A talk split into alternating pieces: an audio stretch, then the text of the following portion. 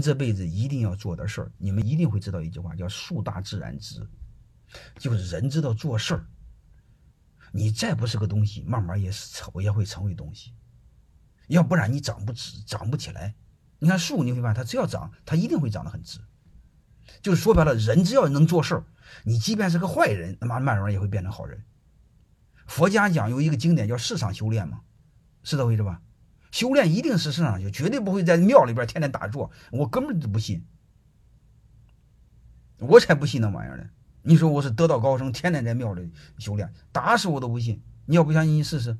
你借他一百块钱都不给他，他能气好几天？那修炼能行，是吧？我们一定在通过事儿上修炼，一定是修炼成人。所以，我们夫妻两个不就是很在一起，不就本本分分的把事儿做成？事儿做成，你会发现，做成做成事儿的人背后不就是人吗？你事儿做成，人不就成了人了吗？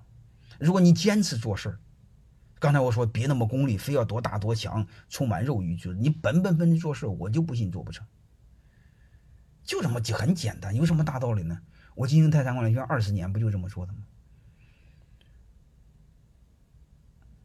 我忽悠我儿子写书，不就是也是这么做的吗？我就让我儿子写书，就写书就好了吗？那写写不就写出来了吗？写出来之后，你写一本再写两本，那世界观不就打开了吗？然后他不就慢慢的想读全球的名校吗？你会发现，明白的意思吗？未来是怎么来的？未来是一步一步的做事儿创造出来的，就这么简单。你看，我回我儿子写书，然后写一本，他就要写两本，写一本，他申请名校的机会变大，然后他的眼界马上打开，他不就是个良性循环吗？你说我们人生不就这么一点点来吗？好吧，嗯，做管理怎么得人心？做管理最基本的一个就是定规则，规则要非常清晰。你发现打扑克为什么大家打得非常开心？一分钱不给，憋着尿打半夜，为什么？它规则清晰。还有一个呢，奖惩及时，能听明白了吗？各位，你们想学管理怎么学？你把打扑克这玩意儿学会就知道了。为什么大家憋着尿打？然后在单位上班，他奶奶有人给我发工资，我们都不，我们都不开心，还骂老板不是东西。你说老板冤还不冤？